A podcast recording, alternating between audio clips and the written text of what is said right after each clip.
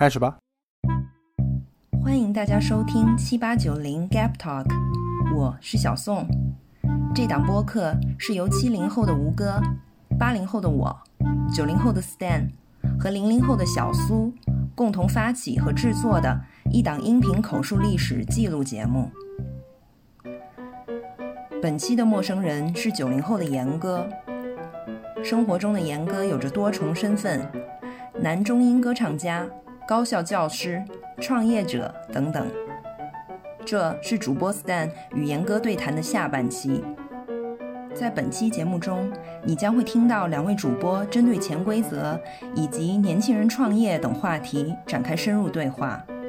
首先，让我们来听一听两位所认知的潜规则。对，啊，那潜规则这方面呢？潜规则，潜规则其实分好好多潜规则，有一些潜规则是，是我们大家普遍的一个一个，就是认为他应该做，应该是怎么样的。呃，不知道你你指的潜规则是哪方面的潜规则？呃，我觉得的话，首先想问的是你对潜规则的一个认知吧，就是你知道吗？大家每个人都有对潜规则不同的描述。然后你会发现这个描述千差万别，很多时候我觉得有某些人的描述已经偏离了潜规则本身这件事情了。所以很多潜规则可能是大家臆想出来的，但是正是这些臆想出来的潜规则，或者说是事实存在潜规则，给大家在走入社会的那一刻的话，造成了很大的障碍。那就是想太多呗，想的没在点儿上。对我。觉得很多程度上的潜规则可能是一套社会的法则，它不不一定是潜规则，很多人摆在明面上，对吧？对对对对对，就比如说我举个例子啊，我们的潜规则，我在我看来，潜规则就是说你敬长辈酒的时候，你酒杯要放的比较低，这就是潜规则嘛。那么我所理解中的潜规则，可能是你不这样做会有什么样的后果，你这样做会得到什么样的便利。那叫潜规则吗？那这这叫潜规则吗？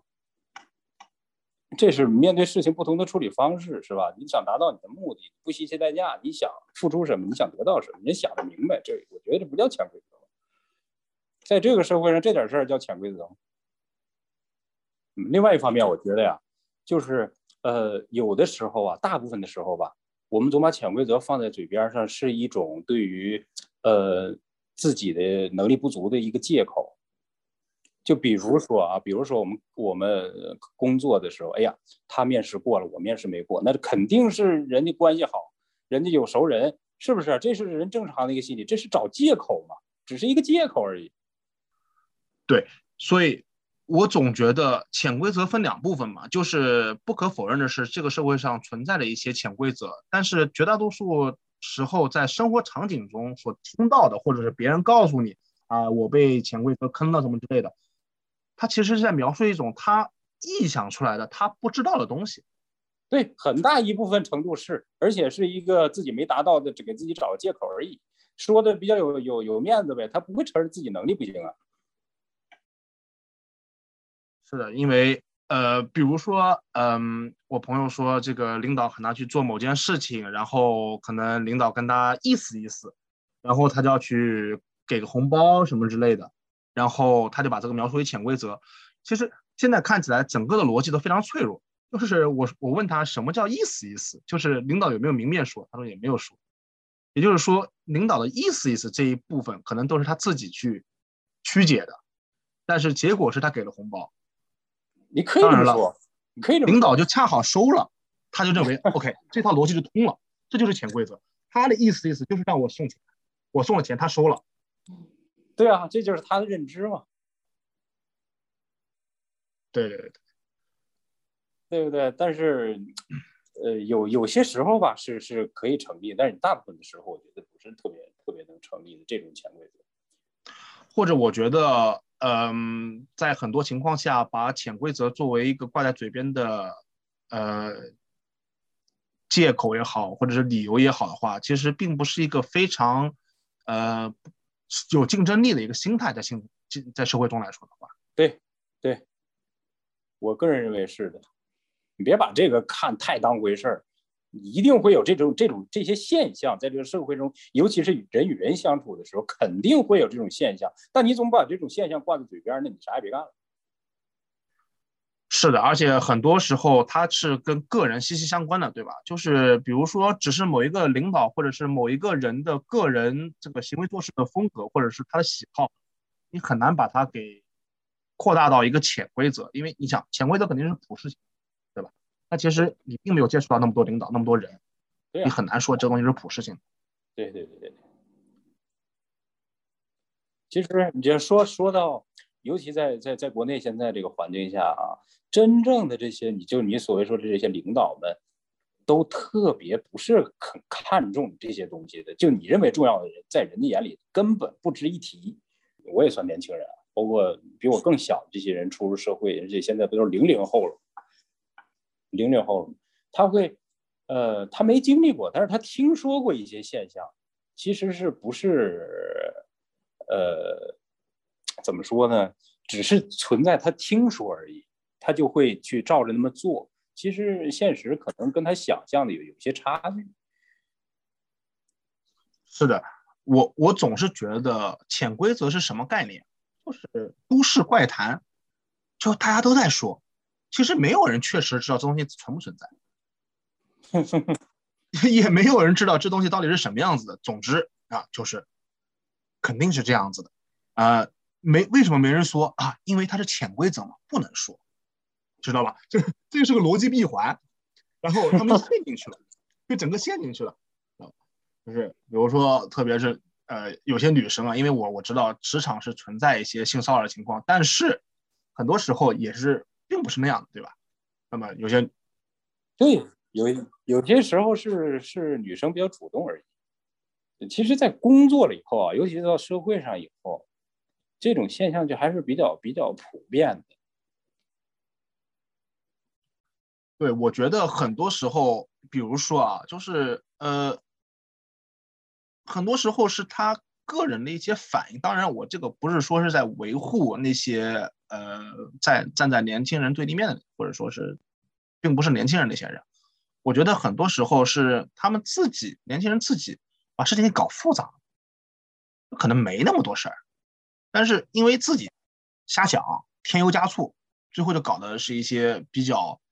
麻烦的一些这个处境，然后他们就把这个解释为潜规则。啊，你说的现实可能可能会存在，但我觉得，呃，我我所经历的大部分，我身边包括我身边的朋友啊，基本上我身边的男性朋友都是属于被撩的那一类人，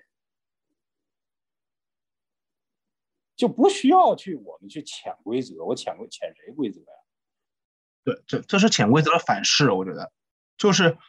呃，在被潜规则的一方认为啊，通过这套，因为既然它是个一套规则，它就可以被利用，所以反而是很多人就是去利用这个规则，对吧？就是你刚才你比如你说的，对对，可以这么说，对，挺有意思的，反正，嗯嗯，其实平时在社会中观察观察的话，还是我也觉得挺有意思的，就是很多一些事例啊，很多一些场景啊，就是。你正常的时候想一想都是匪夷所思的场景，但是当时就给发生了，就特别好笑。那么，呃，下一个我们聊点什么？爆料一下严哥，就是 我听过一个企业家说，就是他自己说他的经历是搞过 IPO，进过 ICU，就是据我们可靠的情报，严哥也进过 ICU。嗯，当时因为搞了什么项目？啊。这个不叫什么项目，就是朋友们在一块儿聚会嘛，喝酒嘛，开心嘛。而且我本人啊，我是属于这种酒精过敏的体质啊，但是我不不能喝，我有我没有酒量，但是我有酒胆，我不能扫了大家兴，就还是古惑仔那一路子的。哎，但我这不知道是不是是什么路子，我不知道啊。我可能就是这性子，我不能扫大家兴。大家要喝举杯，那就喝嘛。我不会喝，我还不会吐吗？我当时就是这想法，对吧？到最后就是就是中毒的症状，然后被送进了这个送到医院去，其实好几次。我我我以为这个跟潜规则相关，原来只是朋友之间喝酒。但是就是说出来的话，就是给大家提个醒儿吧，对吧？就是注意身体，就不要搞这些东西。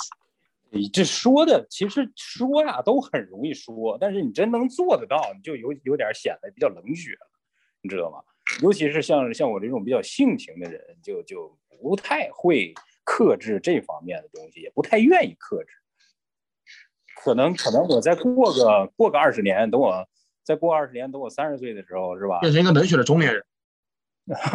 啊，三十岁的时候就中年人了吗？不是，不是，我是说，就是比如说你再过二十年嘛。啊，可以，可以，对，变成一个冷血的中年人，可能可能到时候大家也不喝酒了，可能身体都不好。老是喝这个 都不行了，都不能不能不能，一定得身体是第一位，一定要一定要好。这个这个现象不是每天都发生，就是偶尔嘛，偶尔可以理解。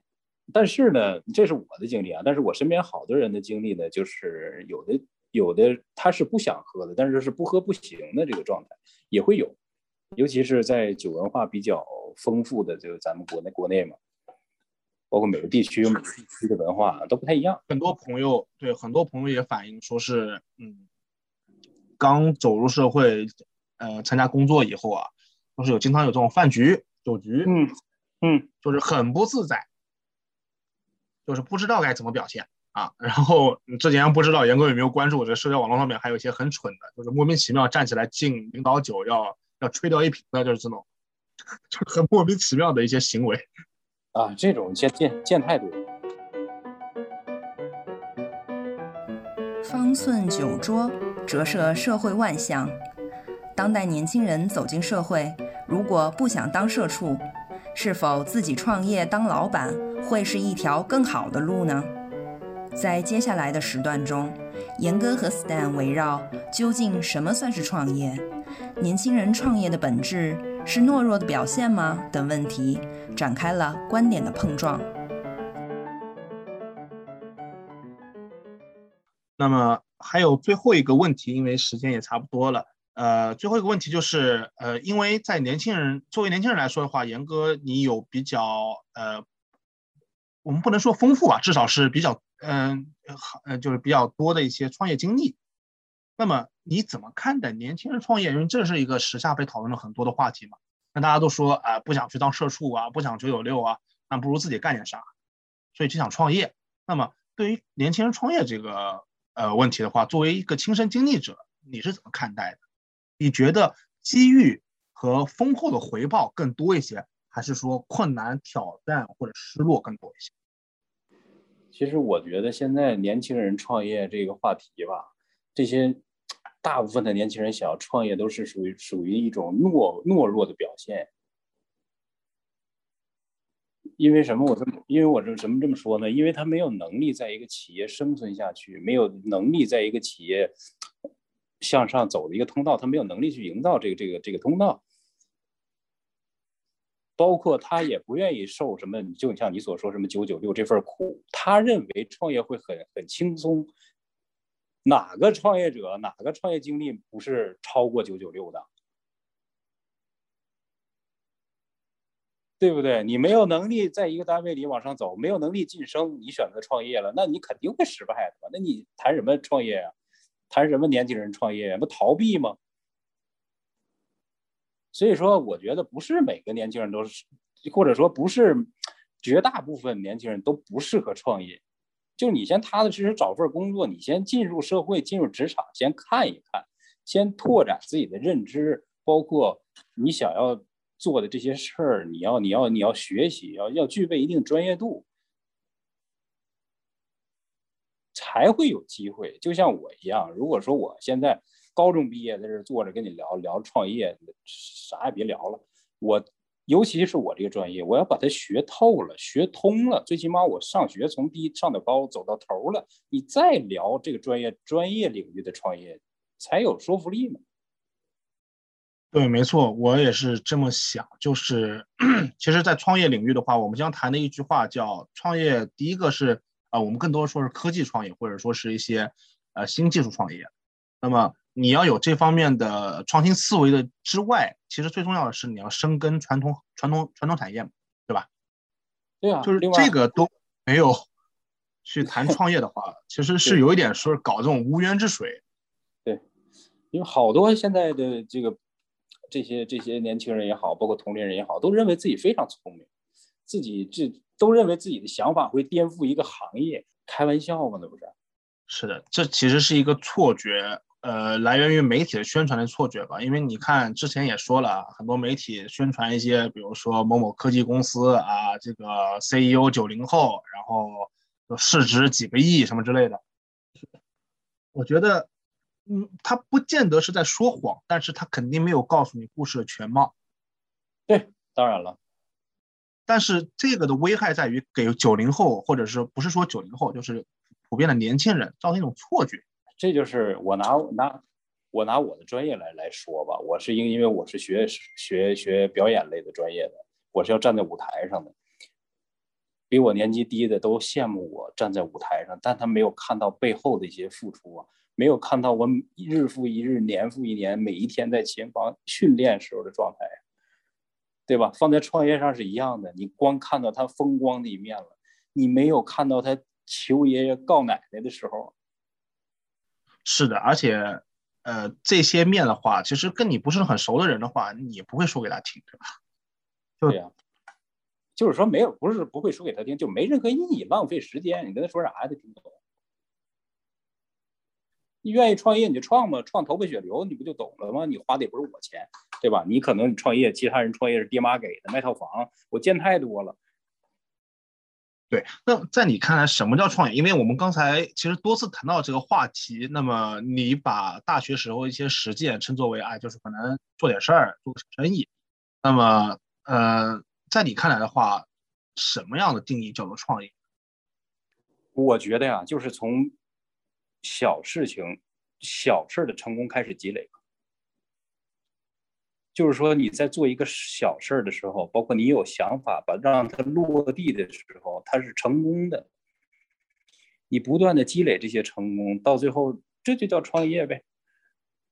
但是你没有小事小事成功的积累，你就上来就想哎怎么做到什么什么样？你要颠覆一个行业也好，或者说目的性那么强也好，你肯定是会失败的。包括我我我的自己的经历也是。我学习的学习阶段的，我就告诉我自己，我现在的现在的任务就是把这个事儿搞定。我热爱或者不热爱，这就是我的工作。我坚持了八年，我把它干到了我能力范围之内最好。在这过程中呢，我做事儿也好，想到了一些小的想法，我把它落地。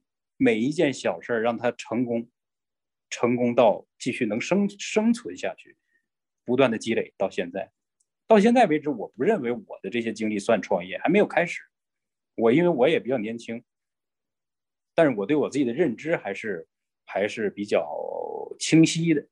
这些这些东西不算创业，我想干的事儿还在后边儿。所以，呃，现在其实是在给自己之后的创业，或者说在你自己定义中的创业做积累吧。那么就是先把这一件件的小事儿做好。对你就是。铺砖阶段、垒砖阶段，让成功成为一种习惯。那么，可能一开始去博取大的成功是非常困难的事情，那就是从小事做起。对我来说，这个，呃，我们在大学举例子来说吧，在大学的生活学习过程中，你可以把它当做一种引号的创业。其实，创业就是在不断的遇到问题、解决问题的一个过程。那么，在你学习的过程中也是一样的，遇见问题、解决问题的一个过程。那么，在大学阶段，包括你学习阶段，你能不能了解它、学明白它？最后的结果是考取一个高分，你能不能取得这一个成功，也算一个简单的一个一个初步的一个积累。我是从小就就有这种思维方式，就不管做什么事儿，都是遇见问题解决问题。所以说我在学习阶段，我不在乎我学这么专业，我要干干的事儿也不是，就是框架在我我所在的专业上，我只说这个解决这这个我的做事的一个思路。你具备这个思路，基本上你就干啥都行。对，那我总结一下，就是其实。嗯，更需要去培训的，或者说是培养自己的一个发现问题、呃拿出方案，然后把这件事情搞定的这么一个能力。那么，可能一开始从尺度或者说是从范围比较小的事情做起，你真正的核心，作为一个创业人或者是作为一个未来的企业家，你这核心其实是这种能力。但是这种能力其实是在不同的范围的事情里面都能培养的，你不一定要去搞一个几个亿盘子的生意才能培养这种能力，对吧？你从学习就可以开始。对呀，对呀。另外一方面，我还要特别要说的就是意志力。你有没有这个意志力，专心到一件事儿把它玩明白？我就特别崇尚一句话：慢慢来比较快。别着急，你把它弄明白以后再聊。是的，其实就是，呃，把心沉下来，呃，去做一些可能不是说是我们说的小事。我知道严哥说的小事，可能并不是说是生活中的琐事，而是说可能别人看起来比较小的一个点，比较具体的一个点，但其实把这些东西都弄明白了以后。对于之后的成功，或者说更大范围的一个成功来说，都是极其重要的。那么，现在有一些，我不是说年轻人有这样的想法，而是我总是觉得媒体在做一个不太好的事情。他们的叙述里面就把那些全略过了，就成了呃，很快的毕业以后做了一个什么项目成功了以后就呃这个拿了多少投资，然后赴美上市，就这么跳，导致让很多同龄人看了以后就觉得一头雾水。他不知道中间的转换是哪里来的，那反而他略过了最重要的东西。这个，这特别容易理解，因为啥呀？屁股决定脑袋，他就是干这工作的，他就是媒体人，他需要点击量，他没有时间和精力给你这一步一步分析，那是你自己的事儿，听众的事儿，或者是或者说这些受众群体的事儿，你自己弄不明白，那是你自己缺心眼。对吧？你信了，你信了，人家说啥你信了，那你说现在 A 股上市公司多少家呀？对吧？哪有那么多成功的？百分之九十九都死掉了，好吗？所以说，就是还是那句话，屁股决定脑袋。他身为一个媒体人，他就他就一定会这样写的。但是就在就我们作为听众也好，就是受众群体也好，一定会有自己，一定要有自己的独立思考的能力，分辨的能力。因为这么多年来，我我特别喜欢的一句话是王尔德说，他说就是真相绝不简单，也不单纯，就是很多时候就是想太简单了，哎，认为啊就是他叙述那样，然后自己去做，然后就栽个大跟头。就是更多的时候应该去想一想，对吧？就是背后可能有什么东西没有说的，或者说具体可能会有哪些困难，呃，或者作为一个创业者，我需要具备哪些的能力，或者说甚至是社会资源，对吧？这是很重要的。那很多人根本就没有这些东西就去创业，这这，对，所以说就是我不还是我的观点啊，我不太建议百分之绝大多数的人创业，都是扯淡炮灰。真正嗯想做事儿的人，他们有都有一个共性，绝对就是脚踏实地，一步一个脚印开始做的，而且他不会目的性那么那么强，就是说我要通过这件事赚多少多少钱。我身边做事成功的人都是。都是有一个，嗯，他的想法就比较单纯嘛，可能说就是说，我想把我想的事儿做成而已。赚钱呢是结果，你把你别人做不了的事儿做到了，你一定会赚钱吗？甚至甚至是我觉得是赚钱都不是结果，赚钱是一个附属品，它的结果可能就是把这件事情做好了。那么，对你是有意义的事情的话，它自然可能市场的反馈就是赚钱。对，对。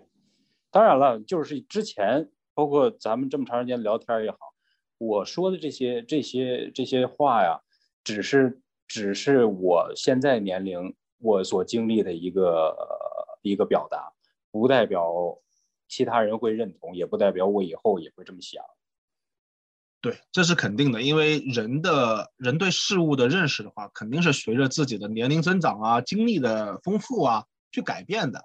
对，也也许有些有些听众比较成熟的，或者就经历比较丰富的人，觉得我很幼稚，也有很很大可能性，对吧？但我只说这是我当下的，包括我之前的二十九年的一个经历，一个一个总结也好，一个一些初步的想法也好，或者和我对社会的一个认知也好。以上就是走进社会选题的第三位陌生人严哥与主播 Stan 对谈的下半部分。非常感谢你的收听与陪伴，我是小宋。如果你喜欢我们的节目或是我本人的话，欢迎你通过以下平台订阅和关注我们，第一时间获取节目信息。请移步微信、荔枝播客、小宇宙搜索节目名称七八九零 Gap Talk G A P T A L K。好，我们下期再会。